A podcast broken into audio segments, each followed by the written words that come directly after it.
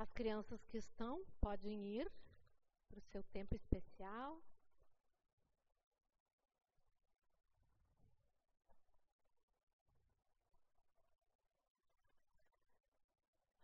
Vamos orar. Obrigada, Pai, por podermos te adorar com essas canções.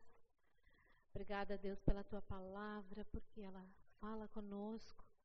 E nós clamamos, Deus, que essa palavra seja viva, seja eficaz no meu e no coração de cada um que ouvirá aquilo que tu tens para nós hoje à noite. Então, nos abençoa assim, em nome de Jesus. Amém. Então, hoje é um dia especial, né? Hoje é o dia em que celebramos a vida das nossas mães. E uh, então não podia ser diferente que hoje à noite a mensagem é muito mais voltada às mães. Entretanto, tudo aquilo que nós formos falar uh, tem a aplicação para a vida de cada um de nós. Sejam, sejamos jovens, homens, uh, não mães, né, como eu, ela se aplica a cada um de nós, os princípios que vamos ver. Mas, especialmente, então, hoje à noite, queremos estar ah, pensando um pouco a respeito dessa questão de ser mãe. E ah, o título da nossa mensagem é Mães através da História. E nós vamos ah, observar, né, vamos a olhar para algumas mães através da história, mas baseadas nas mães que estão retratadas na palavra de Deus. E vamos ver também algumas mães mais contemporâneas. Ah, uma das coisas que, antes de qualquer coisa, eu quero deixar claro que mães não são perfeitas. Elas são humanas, como qualquer ser humano. Né? Ah, nós vamos ver mães que tiveram defeitos, qualidades, virtudes, porque cada uma delas né, ah, é como cada um de nós. E aí nós vamos olhar para essas características, nós vamos fazer um pouco de um passeio histórico. Vou tentar né, resumir, ao máximo para tirar aquilo que, que é importante, que eu gostaria que nós pudéssemos aplicar nas nossas, nas nossas vidas, como mães e como cada um de nós, né? E prime a primeira característica de mãe na palavra de Deus que eu quero mencionar são as mães de primeira viagem. E a mãe que leva esse título de mãe de primeira viagem só pode ser uma. E essa, de fato, com a expressão exata da palavra, foi uma mãe de primeira viagem. E imagino que vocês já estão pensando, né? Que é Eva. E na verdade, o nome Eva significa mãe da humanidade. Eva personificou claramente o que é ser mãe de primeira viagem. Pensem comigo. Ela nunca havia visto um bebê. Ela nunca havia assistido um parto. Ela não tinha mãe, ela não tinha sogra, ela não tinha irmã, ela não tinha cunhada, ela não tinha amigas. O máximo, talvez, que na natureza ela tivesse visto nos animais algum parto, o nascimento de algum animal. Mas fora isso, ela foi a primeira humana, ou a primeira mulher que gerou um ser humano ela foi de fato uma mãe, uma mãe de primeira viagem. E aquelas aqui que já foram mães de primeira viagem, num contexto totalmente diferente, numa realidade totalmente diferente da realidade de Eva, sabe quanto, quantos temores, quantas inseguranças, né? Quantas angústias. Agora imagine Eva. Quanta angústia, quanto temor essa mulher sentiu, porque ela não sabia o que esperar a partir do nascimento do seu primeiro bebê. Mas ela não tinha onde buscar ajuda, ela tinha o seu marido, que sabia tanto ou menos do que ela, mas ela tinha alguém. em quem ela podia se socorrer. E no capítulo 4 do livro de Gênesis, a segunda parte do versículo, assim que Caim nasce, ela faz a seguinte declaração: Com o auxílio do Senhor, tive um filho homem. Eva se socorreu naquele que podia, de fato, ajudar ela. E ele ajudou. E ela declara então: com o auxílio do Senhor, tive um filho homem ela superou esse desafio com o cuidado e a presença do Senhor na vida dela. Então, assim como Eva, muitas aqui talvez ainda serão mães de primeira viagem. Ah, muitas têm outros desafios, cada um de nós né, tem coisas para enfrentar que a gente nunca enfrentou, que é a primeira vez né, que a gente tem que uh, entrar em algumas realidades da nossa vida. Lembra? Com o auxílio do Senhor, nós podemos, de fato, vencer. E assim como Eva, nós podemos dizer: com o auxílio do Senhor foi possível. Segunda característica de mãe que nós podemos encontrar na Bíblia é a característica de uma mãe autossuficiente. Uma mãe que julgou poder conduzir, fazer as coisas né, na força do seu braço. E essa mulher foi Sara. Sara, cujo nome significa princesa ou mandatária. Agora, Sara foi esposa de Abraão. E é muito interessante que ela sabia quando, junto com seu marido, ela enfrentou a aventura de sair da sua parentela, da sua família, sair da sua cidade e para um lugar totalmente desconhecido, mas com um propósito claro.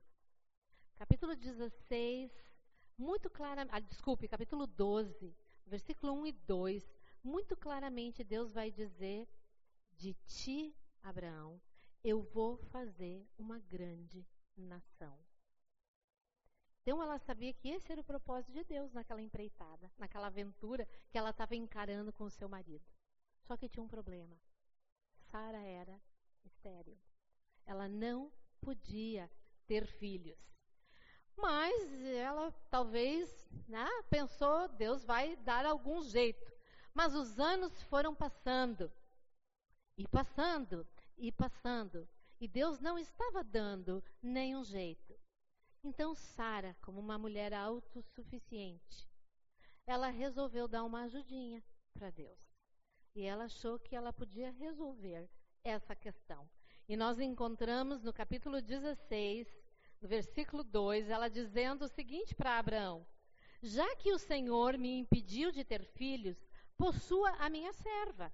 Talvez eu possa formar família por meio dela.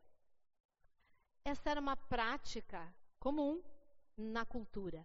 Não era uma prática aprovada por Deus, mas era algo que a sociedade naqueles dias aceitava. E Abraão acatou o conselho. Sara, ah, é interessante nós observarmos lendo a história, era uma mulher forte. Embora a Bíblia declare ela como um modelo de submissão, mas ela era uma mulher forte, ao ponto de que Abraão aceitou a sua sugestão. E ele coabitou com a, sua, com a serva de Sara. E ela deu esse filho a Abraão. Mas o resultado da autossuficiência na vida de Sara, querendo fazer as coisas do seu jeito, resolver as coisas à sua maneira, trouxe um resultado desastroso.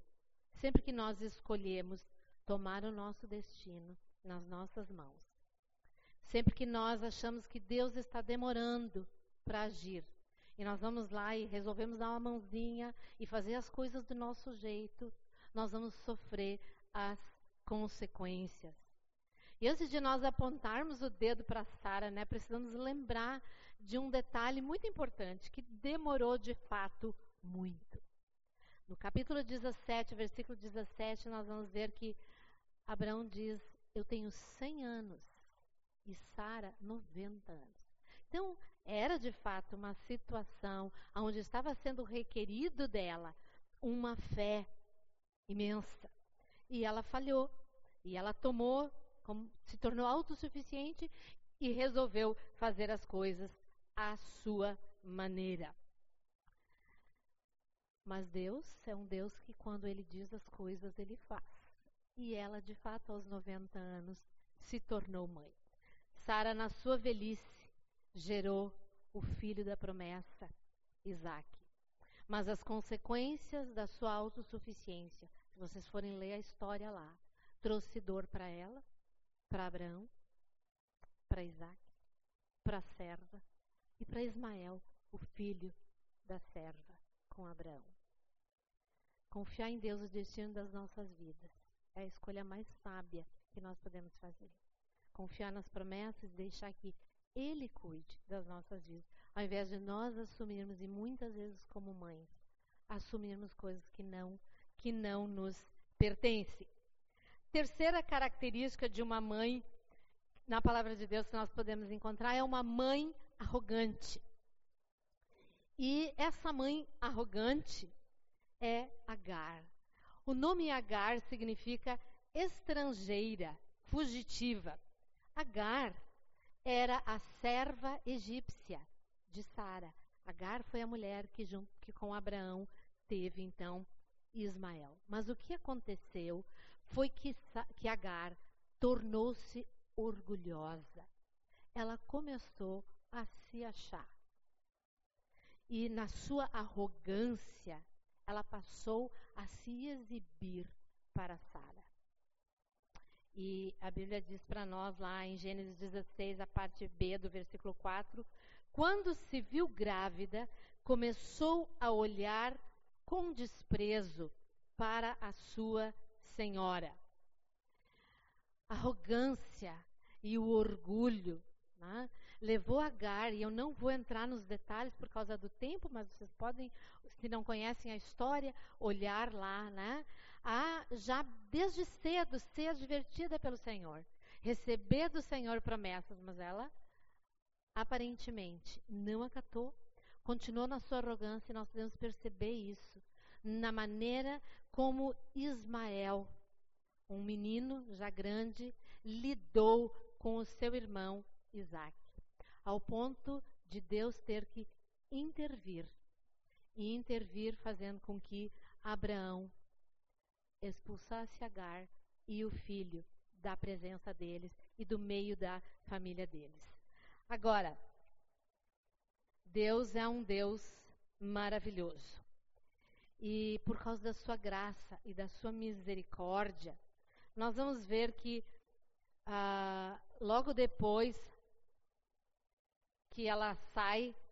Uh, eu vou ler para vocês, versículo, no capítulo 21, versículo 14, vai dizer: Na manhã seguinte, Abraão pegou alguns pães, uma vasilha de couro cheia d'água e entregou-os a Agar.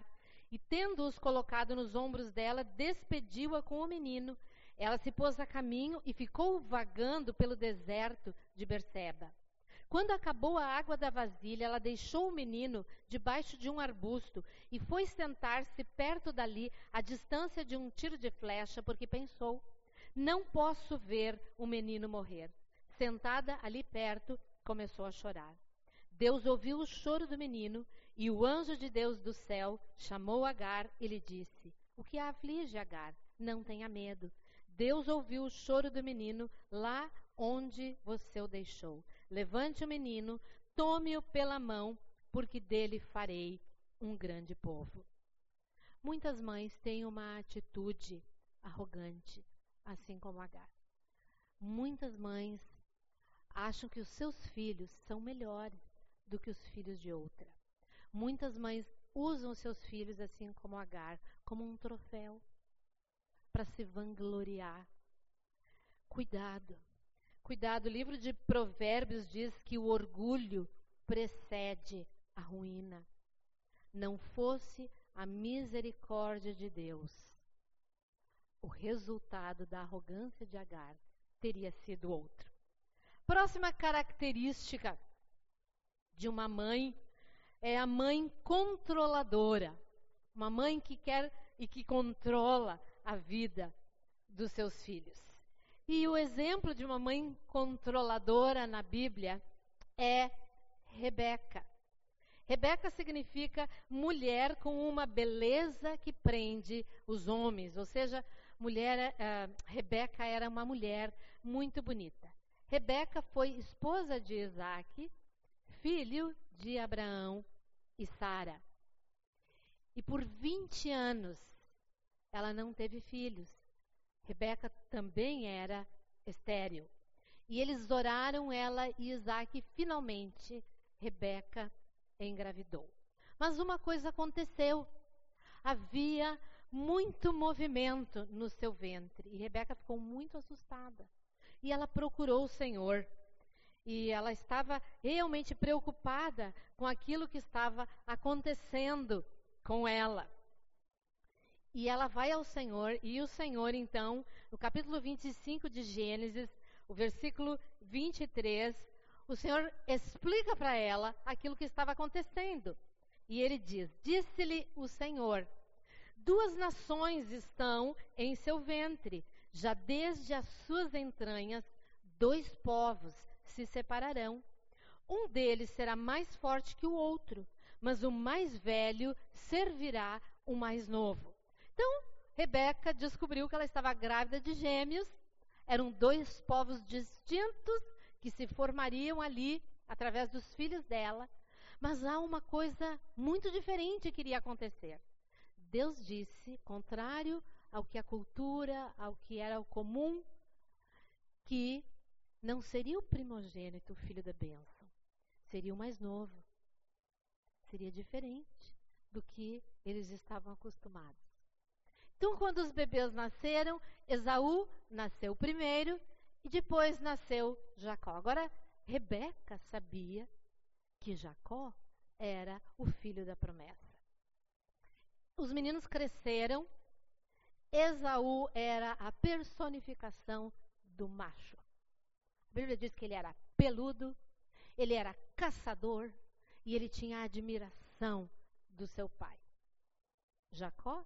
Ah, Jacó era o filhinho da mamãe. Jacó gostava de ficar em casa. Jacó gostava de cozinhar. Jacó se tornou o preferido de Rebeca. E Rebeca, como uma mãe controladora, passou a proteger Jacó. E começou a manipular, e começou a mentir, e a usar de trapaças para que Esaú não recebesse a bênção mas para que acontecesse aquilo que Deus tinha dito. Jacó seria o abençoado. Jacó é quem seria o filho da bênção. No entanto, o tiro saiu pela culatra. E nós encontramos no versículo 27, depois das suas mentiras e das suas trapaças, e quem não conhece a história, vai lá na palavra de Deus Leia os detalhes dessa história. Depois dessas mentiras e trapaças, Esaú ficou furioso com sua mãe. Esaú prometeu matar Jacó. Agora, como mãe que estava controlando a vida do seu filho, ela chama Jacó e manda ele para bem distante, para da onde ela veio, para a casa do seu irmão, da sua família, para que ele fugisse e não fosse morto por Esaú. E aí, lá no versículo 45, no capítulo 27, a segunda parte diz: ela diz para Jacó: Por que perderia eu vocês dois num dia só? E foi exatamente o que aconteceu. Ela perdeu o respeito e o amor de Esaú. E ela perdeu Jacó. Mais tarde, Jacó voltou para se re, re, uh, reconciliar com Esaú. Mas Rebeca já não vivia mais. Ela nunca mais viu o seu filho, o seu filho Jacó. Mães controladoras. O está cheio de mães que controlam a vida dos seus filhos. Faça isso. Vá ali. Vai ser desse jeito. Vai ser assim. Vai ser assado. Essa atitude controladora impede os filhos de amadurecerem. Impediu Jacó de amadurecer. Ele amadureceu ao longo da vida, por causa da intervenção de Deus. Mas a sua mãe teve um papel controlador e danoso na vida de Jacó. Quantos divórcios acontecem porque mães não deixam de controlar a vida dos seus filhos mesmo depois que eles se casam. Então, cuidado, nós nenhum de nós tem o controle de nada nas nossas vidas. Deus é quem controla todo o universo e que controla as nossas vidas. E Deus ia controlar e conduzir aquilo que ele havia dito que iria acontecer. Não era necessário Rebeca fazer o que ela fez. Agora, próximo, próxima característica de uma mãe: uma mãe corajosa. E a, a personificação de mãe corajosa que eu separei foi Joquebede. Joquebede significa Jeová é a glória. Joquebede viveu como escrava no Egito, casada com Anrão. Anrão. Ela tinha dois filhos, Arão e Miriam. E o que começou a acontecer com os hebreus nos dias de Joquebede foi que, e anteriormente e durante aquele período da história, o povo hebreu começou a se multiplicar. A Bíblia diz que as mulheres hebreias pariam filhos adoidadamente. E o Faraó começou a perceber que os escravos estavam se tornando tão numerosos quanto a sua própria nação, os egípcios. E ele começou a temer porque ele percebeu que se os hebreus percebessem que eles eram em número igual ou maior, eles poderiam tomar a nação. Então ele baixou um decreto para que as parteiras, quando fossem chamadas para parir os filhos, ajudar né, no parto dos filhos das hebreias, todo menino fosse sacrificado, fosse morto. No entanto, né, as, algumas parteiras, e pelo menos duas que a Bíblia a, relata, desobedeceram às ordens do faraó. E aí, no capítulo 1 do livro de Êxodo, no versículo 22, o faraó baixa o seguinte decreto: por isso o Faraó ordenou a todo o seu povo: lancem ao Nilo todo menino recém-nascido, mas deixem viver as meninas. Joquebede, durante estes dias, se tornou mais uma vez mãe. E ela, como uma mãe corajosa, escondeu o seu bebê. E ela o escondeu durante três meses.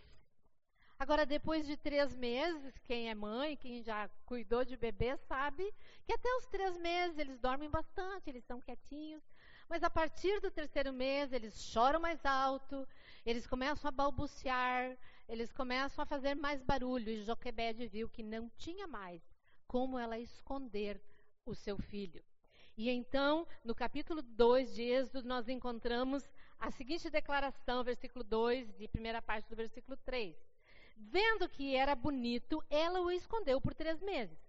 Quando já não podia mais escondê-lo, pegou um cesto. Joquebede tramou um plano muito corajoso. Ela arriscou a sua vida, a vida da sua família, para salvar a vida do seu filho. Ela tomou um cesto, e conhecemos a história, betumou, chamou a sua filha, uma menina, talvez lá seus 12 anos, tão corajosa quanto a mãe. Filhas costumam seguir os modelos das suas mães. E ela tomou o menino, colocou naquele cesto, colocou nos juncos do rio Nilo, exatamente no lugar onde a filha do faraó vinha para se banhar. Agora, Joquebed, embora a Bíblia não diga, sabia que aquela princesa não tinha filhos. E lembra que o texto diz que ele era bonito. Devia ser um bebê, a coisinha mais linda deste mundo. E assim, de fato, aconteceu. A princesa viu aquele bebê, apaixonou-se por ele. Miriam se aproximou, ofereceu a sua própria mãe para amamentar e cuidar. E Joquebede teve o privilégio, como uma mãe corajosa que foi, de amamentar o seu filho até os seus quatro, cinco anos. E fico imaginando o quanto ela soprou no ouvido deles, todo o amor que ela podia soprar, todas as coisas que ela podia dizer para ele. E quando ele, ela o desmamou, a Bíblia diz que ela levou ele para a princesa, entregou ele. A princesa o adotou e só então, e é muito interessante, só então ele recebeu um nome. E a princesa lhe deu o nome de Moisés. E significava porque foi tirado das águas. Joquebede, uma mulher corajosa. Muitas vezes precisamos de coragem nas nossas vidas coragem para enfrentar situações difíceis. Muitas vezes, mães precisam de coragem. E acho que nos dias de hoje, mães precisam ser muito corajosas, principalmente para salvar seus filhos do mundo e do diabo, que peleia contra a vida dos filhos. Mães precisam de coragem para enfrentar adolescentes desobedientes, gritalhões, rebeldes. Enfrentar com coragem para que os propósitos estabelecidos para a vida daquele filho se cumpram. Nós precisamos também de coragem. Joquebede foi uma mulher corajosa, ela foi uma mãe corajosa e ela colheu, ela colheu os frutos da sua coragem. Próxima característica é mãe que busca o Senhor, uma mãe que ora e que busca o Senhor para todas as coisas da sua vida. E o exemplo bíblico de mãe que busca o Senhor foi Ana. O nome Ana significa cheia de graça. Ana vivia um contexto muito difícil, não tinha filhos, ela era humilhada constantemente por Penina, a outra esposa do seu marido Eucana. Ela sofria humilhação dia após dia. Ela vai com o seu marido ao templo do Senhor e a Bíblia diz que ela se separa, fica sozinha na presença de Deus e ela ora. É uma das orações mais lindas da palavra de Deus, porque ela reconhece quem Deus é e ela diz ao Senhor: Senhor, eu quero um filho. E eu quero um filho homem. E é muito interessante nós observarmos que a oração e o desejo do coração de Ana não era para ela. Ela queria que Deus desse a ela o privilégio de gerar um filho que pudesse ser luz na escuridão espiritual que a nação de Israel estava vivendo naqueles dias. Israel vivia um período terrível de trevas, de desconhecer o Senhor. E assim foi. Deus ouviu a oração de Ana e ela gerou Samuel. E ela cumpriu aquilo que ela havia prometido. E também, logo que ela desmamou Samuel, nós encontramos em 1 Samuel 1, 27 e 28, ela levando Samuel ao templo, talvez ele devia ter seus cinco, talvez no máximo seis anos, ela entrega ele para o sacerdote Eli. E ela morava muito longe de Jerusalém. Mas ela entrega para que ele fosse educado, treinado, cuidado por um homem que era cego espiritualmente naqueles dias. E ela diz: Era este menino que eu pedia, e o Senhor concedeu-me o pedido. Por isso, agora, eu o dedico ao Senhor. Por toda a sua vida será dedicado ao Senhor. Ana era uma mulher que buscava o Senhor em oração. E ela sabia que quem iria cuidar de Samuel não era Eli, era o Senhor. E por isso ela podia deixar. E ela orou pela vida do seu filho. Ano após ano, ela subia até lá para vê-lo. A Bíblia diz que ela fazia uma estola para ele, né? uma roupa especial, e levava para ele. E sabe, quando nós dedicamos e entregamos para Deus aquilo que Ele nos dá, Deus não é devedor de ninguém. Nós encontramos, e depois, se vocês quiserem olhar, em 1 Samuel, capítulo 2, o versículo 21, que Deus agraciou Ana com mais cinco filhos. Então, ela entregou aquele filho e Samuel tornou-se aquilo que a sua mãe orou para que ele fosse um dos maiores líderes espirituais da nação de Israel. Mães que oram, mães que buscam o Senhor. Busquemos o Senhor, dediquemos a Ele a nossa vida, dediquemos a Ele aquilo que nós temos e confiamos. Vamos confiar, Deus não vai ser devedor de nenhum de nós. Próxima mãe é a mãe que aceita desafios. E eu acho que não existe melhor exemplo de uma mãe que aceitou um desafio imenso, como Maria. O nome Maria significa Senhora Soberana. Maria tinha seus 14, 15 anos quando ela recebe a visita do anjo e ela é desafiada a aceitar a tarefa de se tornar a mãe do Filho de Deus, do Salvador.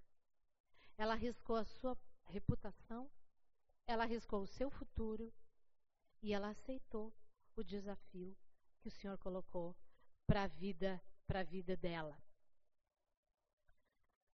Muito interessante, né, nós pensarmos que nesse desafio de se tornar a mãe do Salvador, ela sabia que isso era um grande privilégio. Mas eu imagino que ela também sabia que isso era uma imensa responsabilidade. E embora ela tenha arriscado tantas coisas, nós sabemos que Deus cuidou. Deus cuidou de cada detalhe, de cada cada detalhe. Se a gente parar para pensar mais um pouco, né, embora aquele bebê fosse um bebê especial, era o seu bebê. Ela era mãe. Era o seu bebê. Ela amamentou ele, ela cuidou dele, ela criou ele ela ensinou ele. E é muito interessante, né? Nós percebermos que, mesmo ah, ela sabia exatamente, ou ah, sabia que ele era o Salvador, mas ela não tinha noção exatamente do que aconteceria. Quando ele tinha oito dias, eles o levaram para ser circuncidado, ela e José. E um profeta do Senhor Simeão profetiza sobre a vida daquele, daquele menino. E ela ouve, e ele diz ele será grande, e aí Lucas descreve lá, mas ele diz especificamente uma coisa para ela, e ele diz para ela: uma espada atravessará a tua alma. Quando ele tinha 12 anos e ela vê ele discorrendo com os mestres da lei, o livro de Lucas diz sua mãe, porém, guardava todas essas coisas no seu coração. Quantas vezes ela deitava provavelmente a cabeça no travesseiro e pensava: o que será? O que será que vai acontecer? Mais tarde, ela seguiu ele no seu ministério. Mas ela não o seguiu como a sua mãe, ela seguiu ele como a sua serva ela sabia que o seu filho era um filho especial. Que desafio! Nenhuma mãe, nenhum de nós sabe do nosso futuro.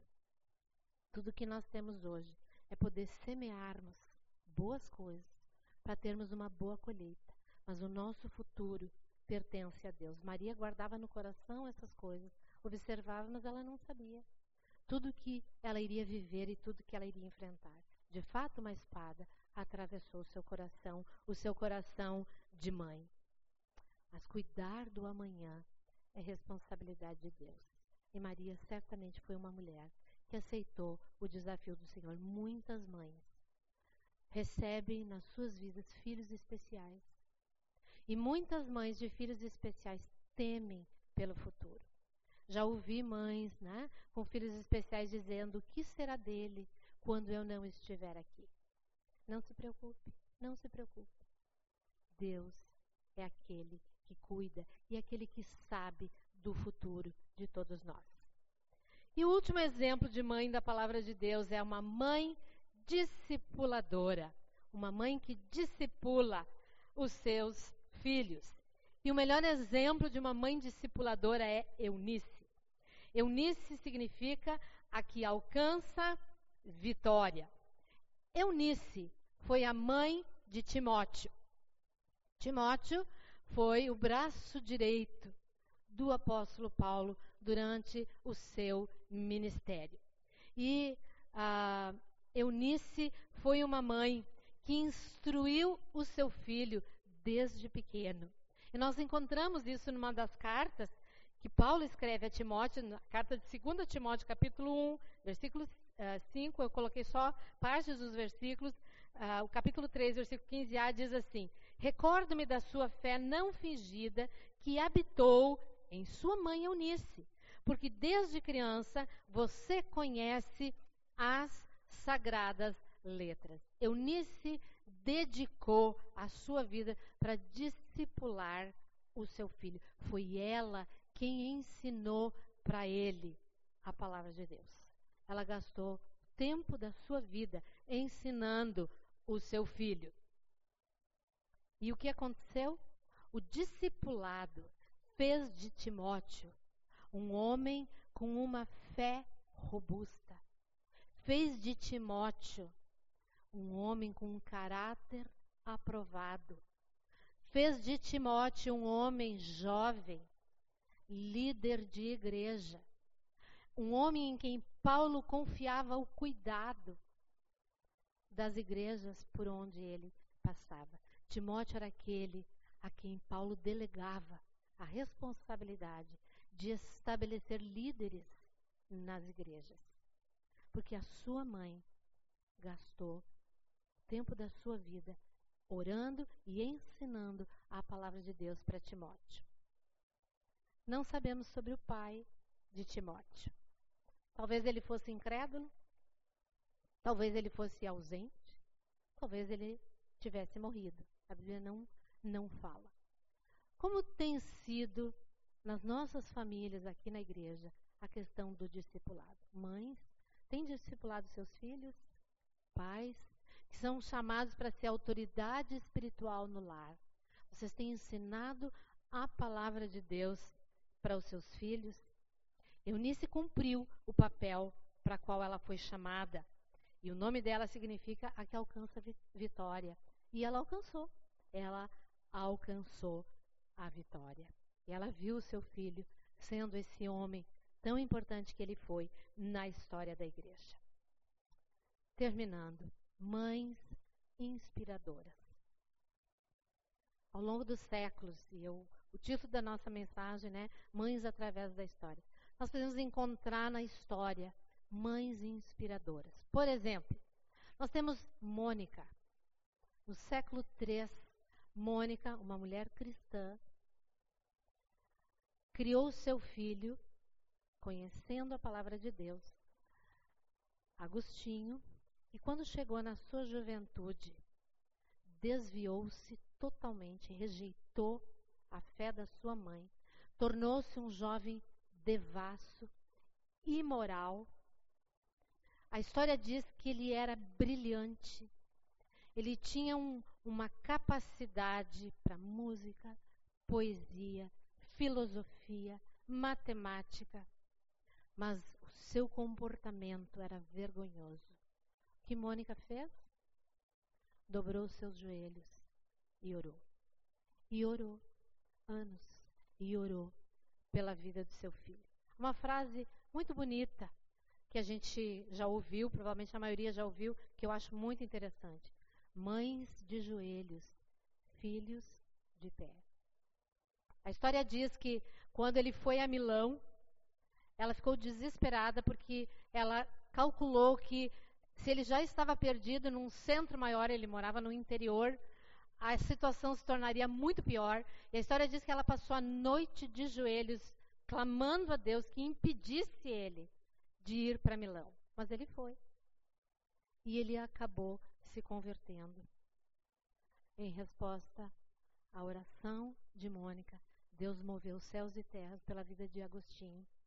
E ele se tornou um dos pais da igreja.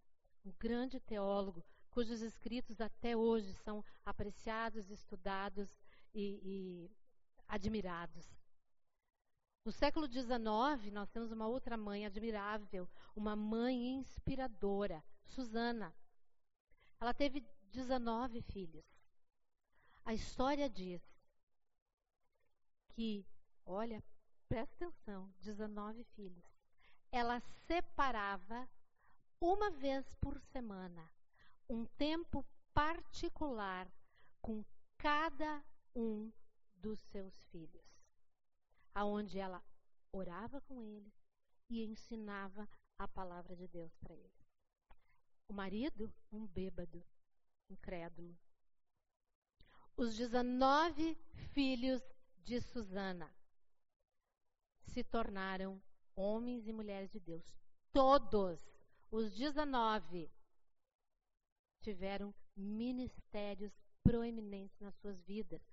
Os mais conhecidos, os mais famosos foram Charles e John Wesley. Charles, um poeta, um escritor, músico, escreveu a maior parte dos hinos contemporâneos daquela época. John Wesley, o pai dos grupos pequenos, né? Ah, eles viviam num contexto de igreja altamente tradicional e frio, mas Ana, uma mãe inspiradora, trabalhou com cada filho e levou cada filho a ser um homem e uma mulher que serviu o Senhor.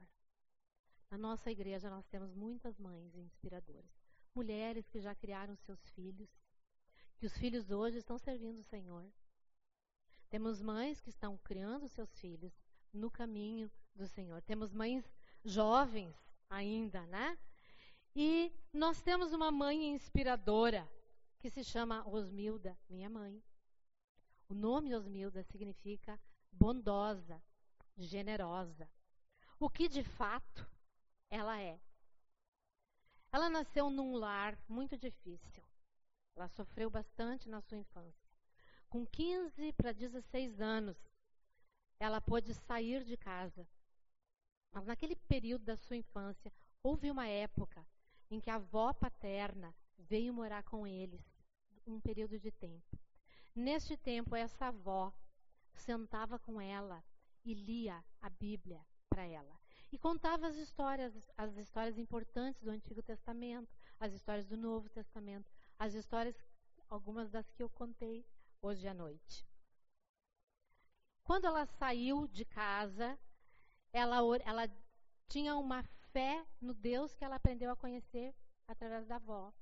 Mas ela não tinha uma fé salvadora, ela não tinha sido ainda apresentado Jesus como Salvador e Senhor da vida dela. Mas ela cria em Deus e ela pediu para Deus.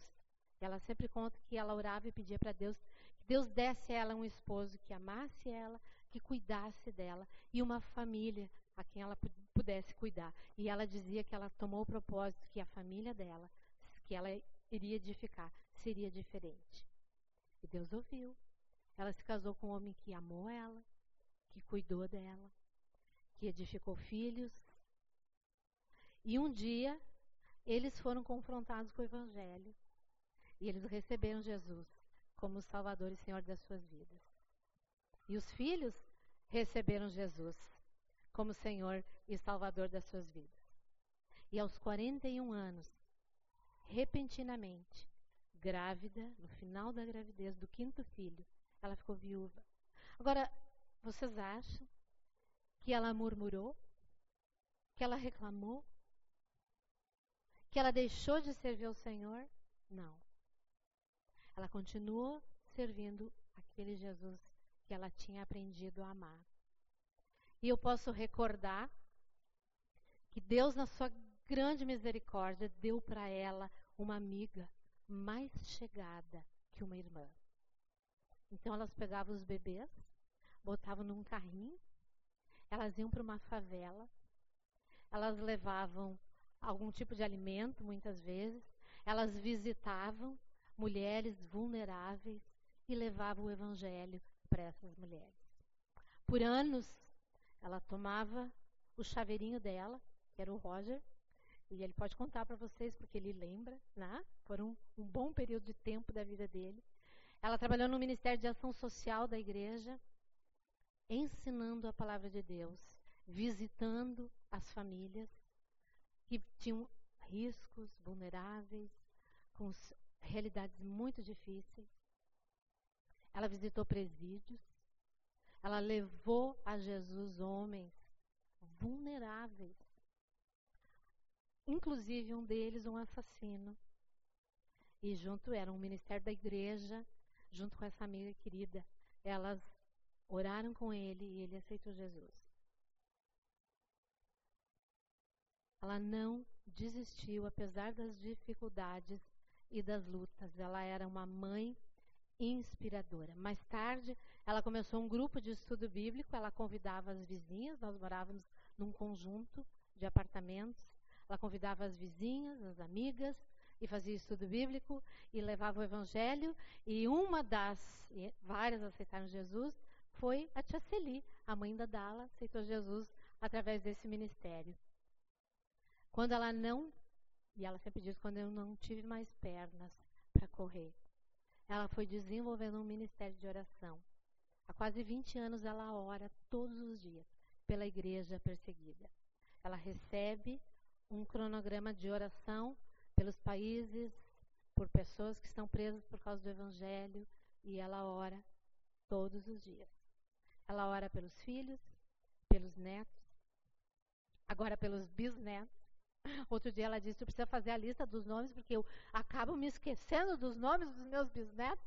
Com 92 anos a gente sabe que isso acontece, né? A gente esquece, esquece as coisas. E Deus honrou, honrou os cinco filhos dela, dela, todos servem o Senhor com a mesma dedicação que ela. Vale a pena olharmos para mulheres assim, mães inspiradoras aquelas que são mães jovens. Faça isso. Temos poucas aqui hoje à noite, quase nenhuma. Busque mães que possam aconselhar, ensinar. Ao invés de se auto, ser, serem autossuficientes ou, né, muito comum nos dias de hoje, achar que sabemos mais, na nossa cultura, pessoas idosas são rejeitadas. Diferente da cultura oriental, né? onde os idosos são valorizados, são ouvidos, onde seus conselhos são buscados. Infelizmente, na nossa cultura, não é assim que acontece. Vamos fazer diferente, vamos, vamos olhar para essas mães, vamos olhar para essas mulheres e homens. Temos nessa igreja parceiros, maridos, pais, que assumiram da mesma forma. Temos mulheres que, assim como Eunice, sozinhas, encararam a tarefa de educar os seus filhos no caminho do Senhor. E vamos entender que todas essas características que nós olhamos, Deus quer falar com cada um de nós nas nossas vidas. Deus quer que cada um de nós sejamos pessoas inspiradoras. Que as pessoas possam olhar para a nossa vida e possam pensar: puxa, eu quero fazer assim, eu quero ser assim que a nossa busca por fazer a vontade de Deus, por buscar os propósitos de Deus para a nossa vida, se cumpram. E que possamos colher os frutos. Porque eles virão. Eles certamente virão. Que Deus possa nos abençoar. E mães, aquelas que estão em casa, aquelas que estão aqui, vocês ainda vão ser homenageadas hoje à noite. Então, eu convido a FAB, o Ministério Infantil, ah, vai homenagear as mães. Temos poucas crianças, mas as que estão, ah, parece que vão, vão vir aqui para frente. É isso, Fábio? Ah, ok. Então, as crianças vão assistir. Enquanto a Fábio vai buscar as crianças, deixe-me orar pelas mães, aproveitar esse tempo, então, e por nossas vidas. Obrigada, Pai, pelas mães que tu tens edificado nesta igreja, pelas mães que tu na tua graça e misericórdia conduziste ao longo da história. Obrigada porque tu és um Deus fiel, um Deus maravilhoso, um Deus que faz muito além do que somos capazes de imaginar e um Deus que ouve o clamor, um Deus que responde, um Deus que ajuda, um Deus que socorre, um Deus que faz, como eu disse, Pai, e eu reconheço muito além do que nós somos capazes de imaginar. Muito obrigada por essas mães. Clamamos por tuas bênçãos. Clamamos por tuas bênçãos pelas mães jovens, por aquelas que ainda serão mães nessa igreja. Abençoa cuida, protege. Cuida daquelas que têm desafios, Pai, e que têm dias, às vezes, difíceis para viver e enfrentar. Dá força, dá coragem, dá ânimo, dá sabedoria, dá discernimento e que elas não desistam de te buscar e saber que todo auxílio que precisamos vem do Senhor. Abençoa cada um de nós, torna-nos, Senhor, pessoas inspiradoras, faz de nós pessoas que realmente ah, glorificam o Teu nome através das nossas vidas. Fortalece-nos para isso e abençoa-nos em nome de Jesus. Amém. Então tá, vamos assistir então um vídeo, as crianças também vão assistir em homenagem às mães.